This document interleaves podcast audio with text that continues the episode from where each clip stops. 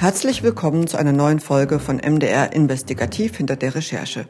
Ich bin Cecilia Kloppmann und arbeite für die politischen Magazine des Mitteldeutschen Rundfunks. In diesem Podcast sprechen wir mit Journalistinnen und Journalisten über ihre Recherchen. Es geht um das Thema und darum, wie die Reporter und Reporterinnen zum Beispiel Protagonisten gefunden haben, sowie um persönliche Eindrücke und Erlebnisse während der Dreharbeiten und der Arbeit an ihrem Bericht. In dieser Folge geht es um junge Männer aus Russland, die hier in Deutschland Zuflucht suchen, um einer Einberufung zur russischen Armee zu entgehen. Es sind junge Männer wie der 22-jährige Mark aus Kaliningrad oder Maxim, 20 Jahre, aus Smolensk. Ich werde das Russland nicht vergeben. Denn nach Russland zurückzugehen wäre eine extrem schreckliche Alternative. Extrem schrecklich. Das ist keine Möglichkeit für mich. Uh, für alle meine Freunde in Russland ist es gerade eine große Frage. Wie können wir diesem Krieg entkommen? Wo können wir hingehen? Denn in Europa oder auch in anderen Ländern, da wartet niemand auf uns. Im MDR-Nachrichtenmagazin Exakt am 1. Juni, da ging es darum, dass junge Russen wie Mark und Maxim hier sehr schwer Asyl bekommen. Denn ihnen wird nicht der gleiche Schutz gewährt wie zum Beispiel russischen Deserteuren, also Soldaten, die bereits in der Armee gedient haben und dann geflüchtet sind. Meine Kollegin Marion Mügrab hat Maxim und Mark getroffen. Mit ihr will ich über die Lage russischer Wehrdienstverweigerer sprechen, die hier in Deutschland gelandet sind.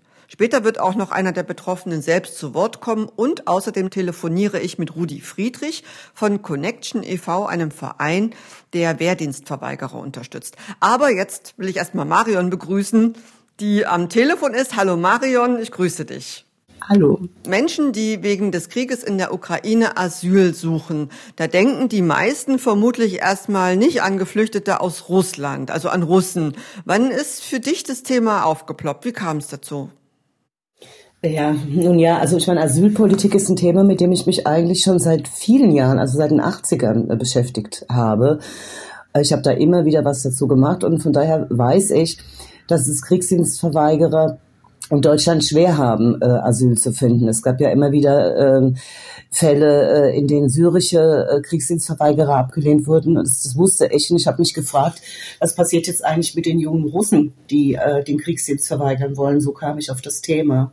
Und dann hast du dich richtig auf die Suche begeben oder hattest du da vorher schon Kontakte? Ja, ich äh, hatte, ich habe gute Kontakte zu Pro Asyl. Da habe ich mich erstmal nochmal informiert über die genaue Rechtslage, wie das jetzt genau aussieht. Äh, dann den Kontakt äh, zu Connection hergestellt und nachgefragt, ob sich denn da schon viele gemeldet haben, weil die bieten ja Beratungen an für Kriegsdienstverweigerer und Deserteure. Die arbeiten ja international. Und der äh, Rudi Friedrich äh, sagte mir dann, dass er Fälle kennt und da nachfragen will, ob die bereit sind, vor die Kamera zu gehen.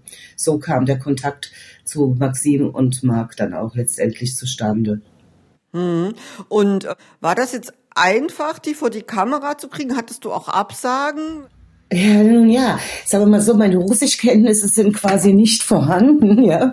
Und ich habe natürlich, insofern bin, bist du bei solchen Recherchen natürlich darauf angewiesen, äh, dass, sagen wir mal, so ein Netzwerk wie Connection mit dir zusammenarbeitet. Also ich hatte keine Absagen. Ob jetzt der Rudi Friedrich Absagen hatte, das weiß ich nicht, ja. Ähm, es war nur so, dass es erst hieß, äh, dass die beiden nur unerkannt vor die Kamera gehen wollen. Also, dass wir sie quasi verdeckt drehen müssten. Und ähm, das hat sich aber dann, als ich die beiden getroffen habe, ganz schnell äh, geändert. Also Maxim war sofort bereit und Marc auch, zumal er ja auch in Greifswald sehr öffentlich da in der Ukraine-Hilfe ähm, aktiv ist die haben dann das große Problem nicht mehr gehabt. Also ich weiß nicht, ob das so Anfangsbedenken waren, äh, weiß ich jetzt nicht, aber sie haben das dann nicht mehr gehabt und sind dann vor die Kamera gegangen. Das war jetzt das Einzige, was ich mir anfangs ein bisschen schwierig vorgestellt habe, weil äh, ich denke, ähm, es ist ja schon äh, auch gut, wenn man die Menschen dann sieht, um die es geht. Ja, na klar. Und äh, was du auch angesprochen hast, äh, Sprache, du sprichst kein Russisch, aber wir haben es ja am Anfang gehört, die beiden sprechen sehr gut Englisch.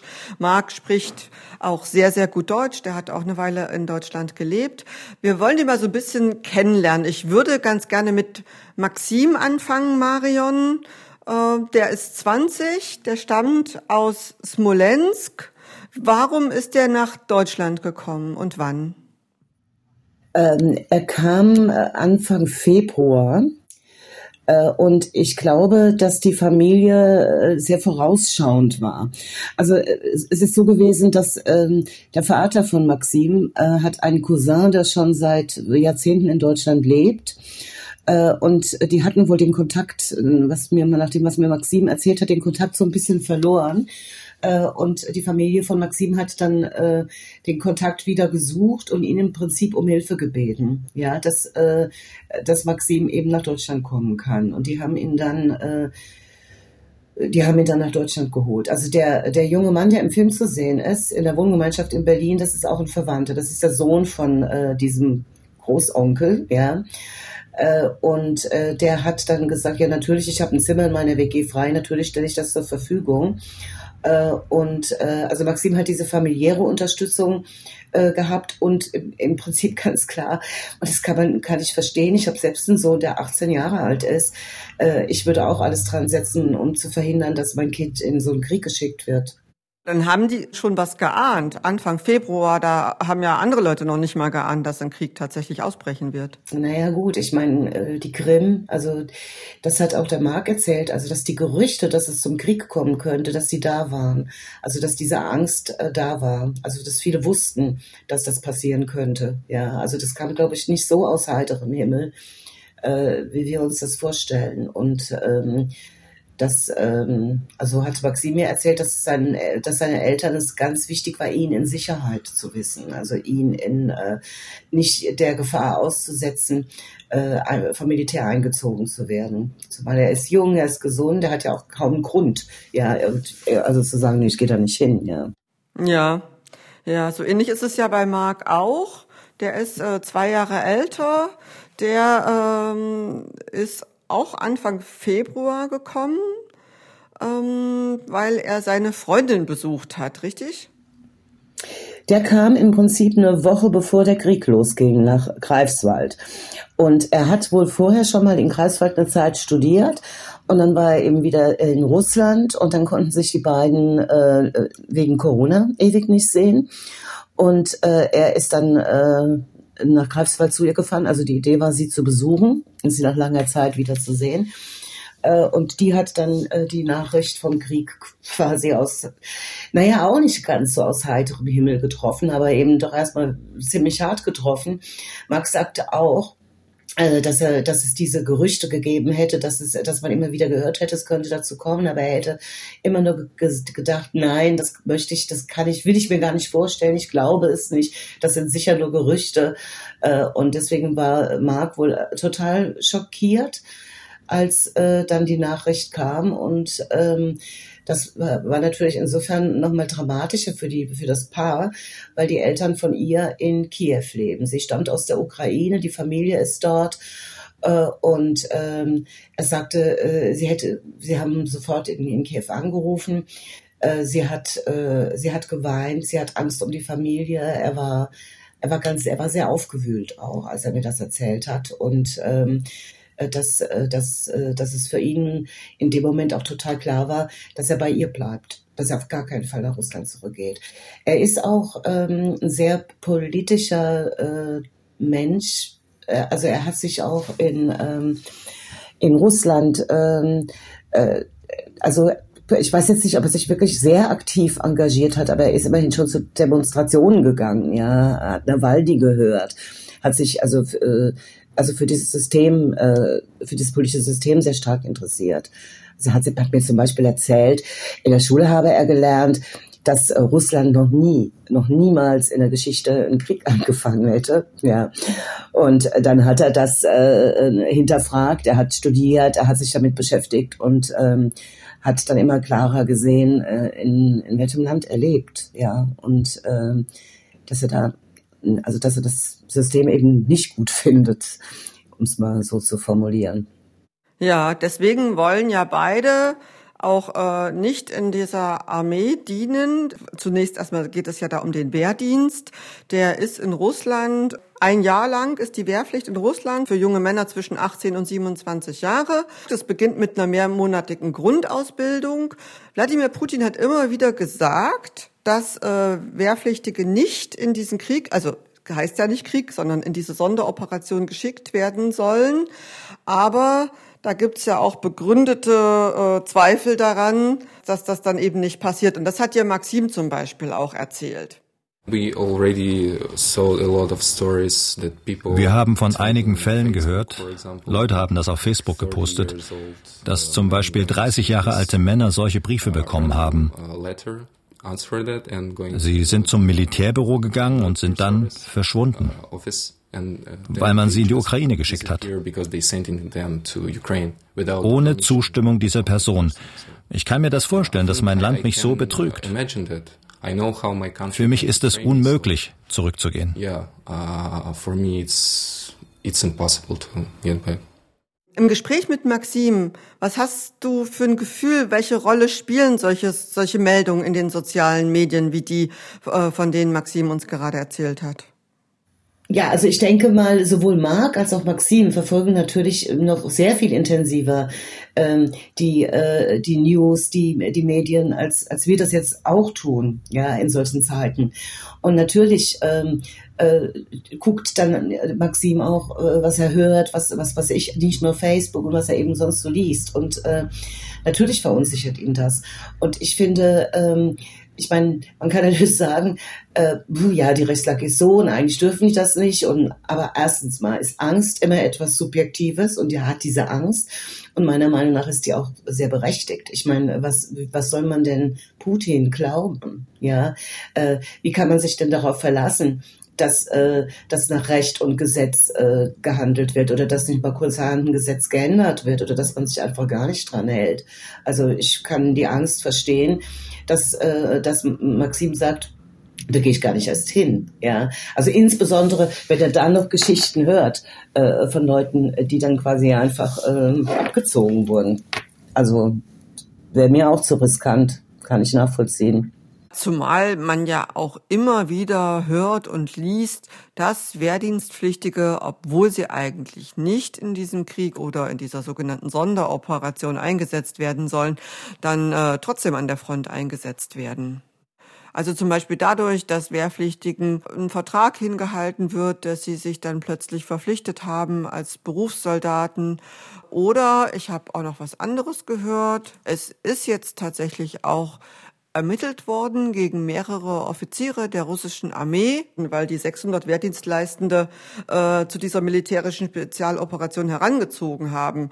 Und das, die wurden dann zurückgepfiffen. Also das ist auch alles eine sehr, sehr unsichere Lage. Es gibt aber eigentlich doch auch in Russland, zumindest auf dem Papier, die Möglichkeit, den Wehrdienst zu verweigern, oder?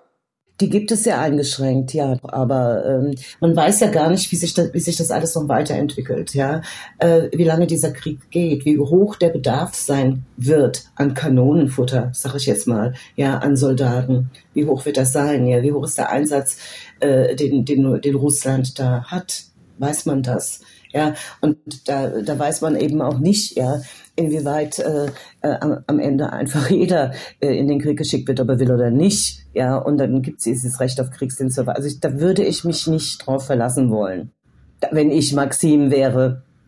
Dieser Satz von Maxim, wo er sagt, äh, ich weiß, wie sehr mein Land mich betrügen kann, da spricht ja auch so ein ganz, ganz tiefes Misstrauen, aber auch eine, eine Enttäuschung draus über das eigene Land. Hast du das auch so wahrgenommen?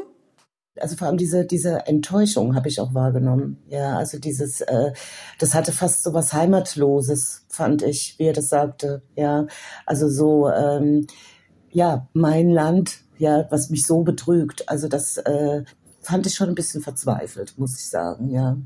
Also habe ich das auch wahrgenommen. Für alle noch, die jetzt zuhören, der Beitrag von Marion Mögrab ist noch zu sehen in der ARD Mediathek und zwar in der Sendung Exakt vom 1. Juni.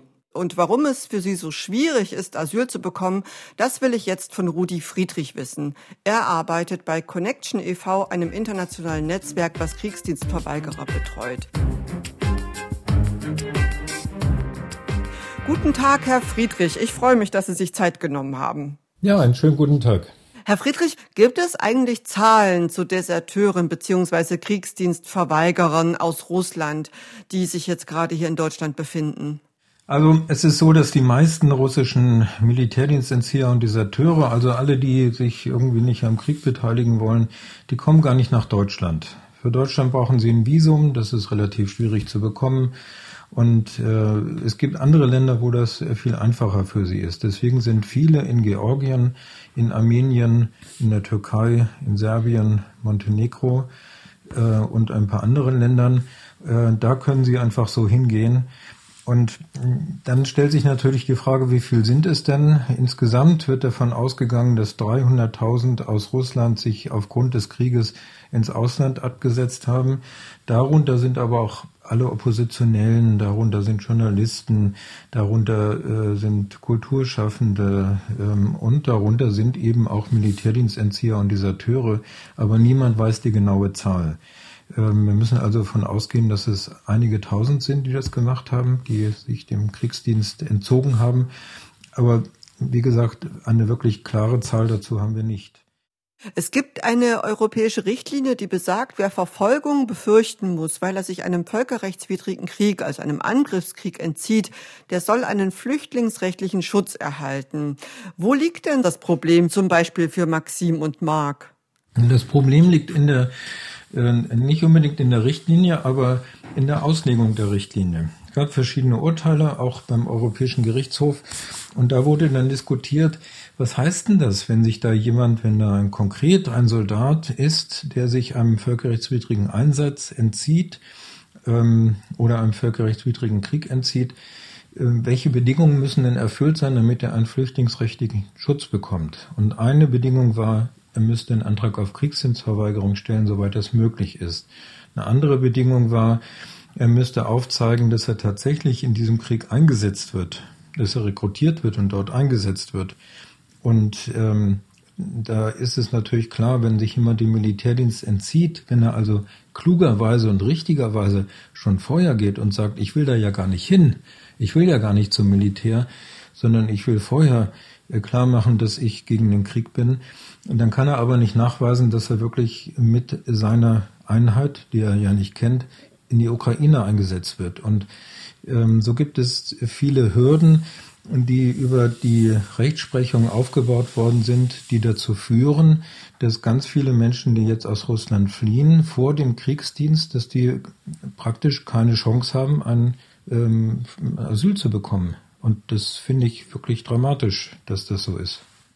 Inwieweit ist es denn eigentlich auch für die Leute wie zum Beispiel Marc und Maxim ein Problem, also für junge Russen, die von vornherein den Wehrdienst verweigern wollen mit der Begründung, äh, dass sie auch Angst haben, in diesen Krieg geschickt zu werden, dass ja Wladimir Putin immer wieder betont hat, dass die nicht an die Front geschickt werden. Also da fehlt ja dann auch so ein bisschen der, der Beweis, dass man dort eingesetzt wird, oder? Hierzulande in Deutschland zum Beispiel zu beweisen oder sozusagen Gründe für das Asyl zu bringen, wenn, wenn das Land, aus dem ich geflüchtet bin, sagt, naja, du musst doch eigentlich gar nicht äh, an die Front gehen.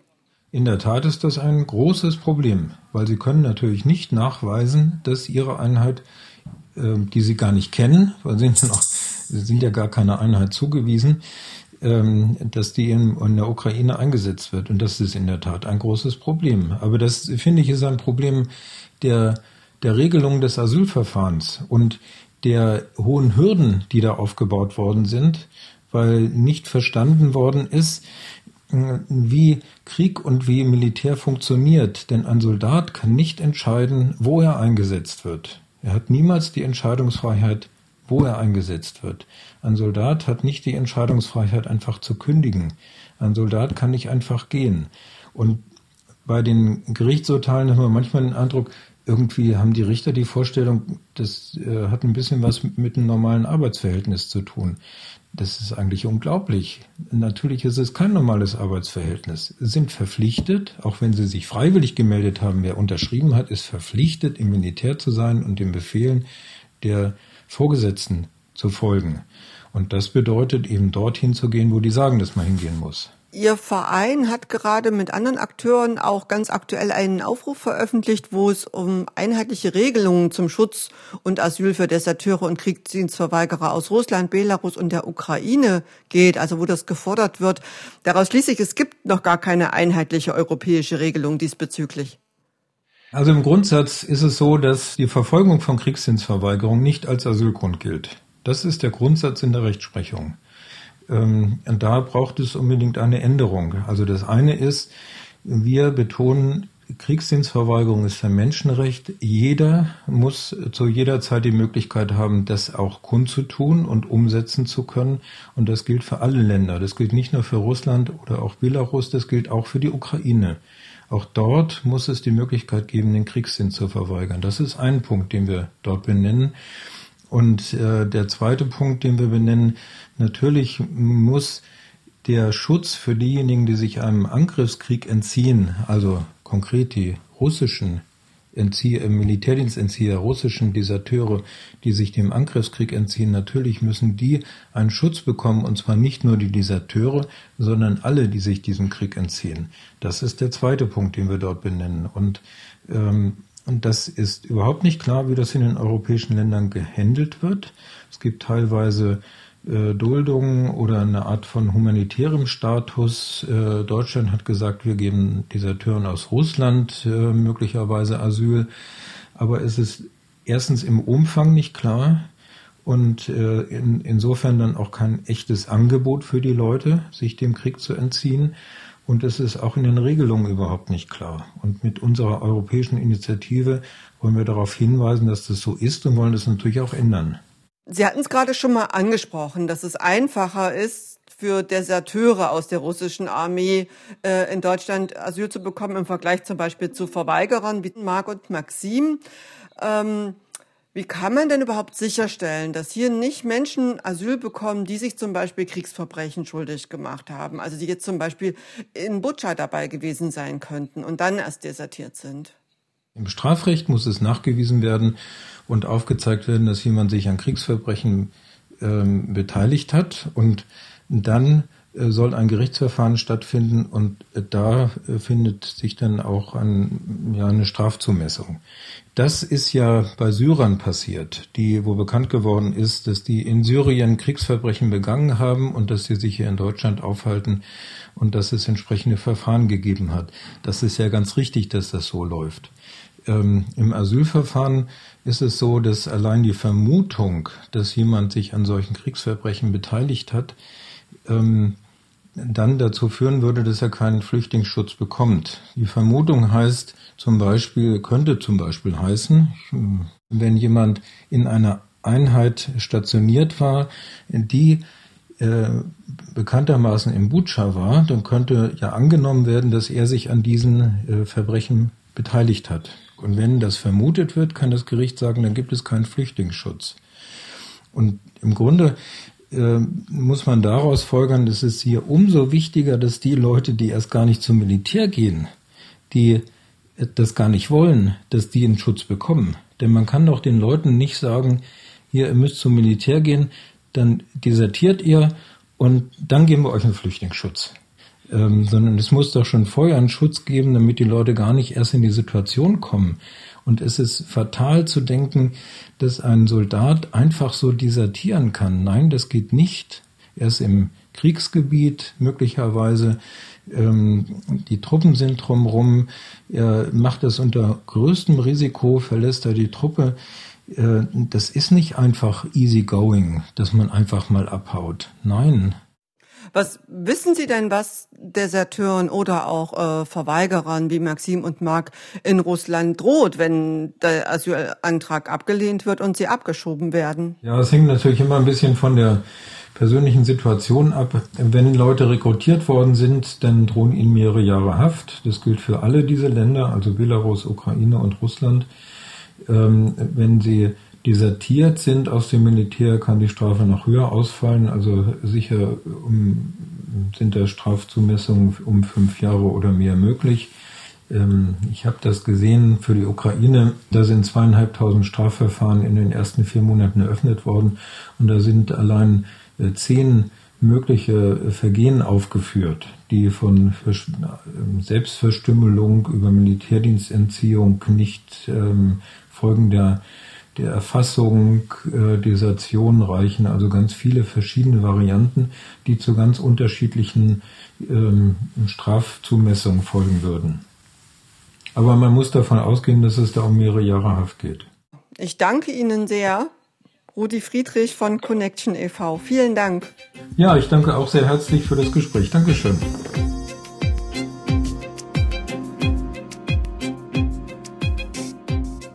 Marion, der Rudi Friedrich, der hat uns jetzt gerade noch mal erklärt, dass es da einen großen Unterschied gibt zwischen den äh, Deserteuren und zwischen den Wehrdienstpflichtigen, die sich einer Einberufung entziehen, inwieweit sie jetzt asylberechtigt sind in Deutschland. Verantwortlich ist da das äh, Bundesministerium des Innern. Hast du da äh, mit denen Kontakt aufgenommen? Hast du rauskriegen können, warum dieser Unterschied gemacht wird? Ich hatte beim äh, Bundesministerium des Innern um ein Interview gebeten und um eine Stellungnahme dazu. Ähm, also mehrere Fragen natürlich gestellt und unter anderem eben auch diese Frage gestellt, äh, wieso dieser Unterschied gemacht wird zwischen Kriegsdienstverweigerern und Deserteuren. Weil das habe ich bis jetzt auch noch nicht wirklich begriffen, muss ich sagen.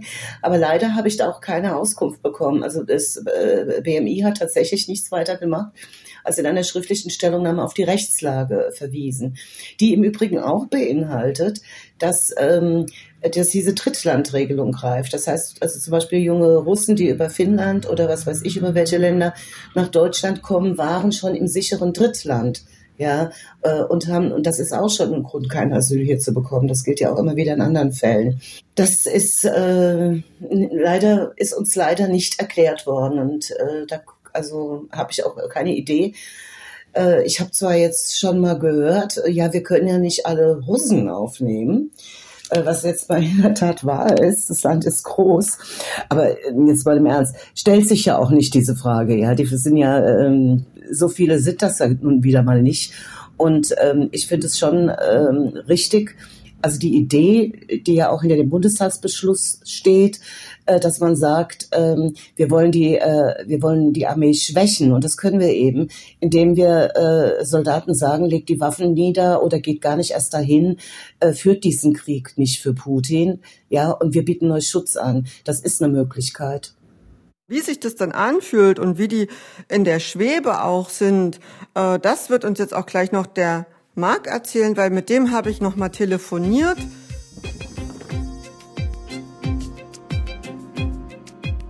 Verbindung kann ab und zu mal ein bisschen schlechter sein. Warum, das erfahren wir dann auch gleich.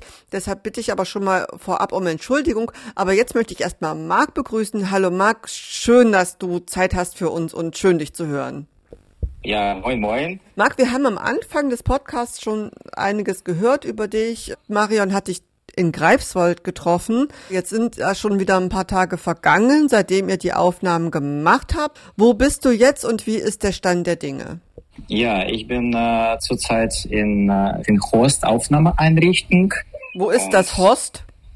Es ist äh, in Mecklenburg-Vorpommern, äh, nicht weit von Hamburg und äh, nicht weit von Schwerin. Mhm. Und warum, ja. warum bist du in, in Horst? Also ich muss hier äh, meinen Asylantrag stellen. Deine Freundin wohnt in Greifswald, da bist du auch bis jetzt gewesen. Warum ja. musst du jetzt in, in dieses Heim? Warum kannst du den nicht von Greifswald ausstellen, dass du bei deiner Freundin wohnen kannst? Oh, ich habe das versucht, äh, für schriftlich Asylantrag zu stellen, aber ich habe eine Antwort von äh, BAMF erhalten, dass ich in meinem Fall nur persönlich einen Asylantrag stellen kann.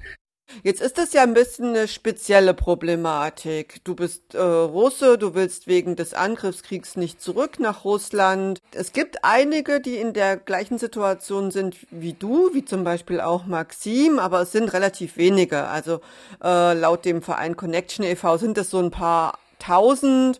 Hast du das Gefühl, dass die Behörden in Deutschland ähm, mit diesen ja doch eher speziellen Problemen umgehen können? Also dass die auf äh, Leute wie dich vorbereitet sind?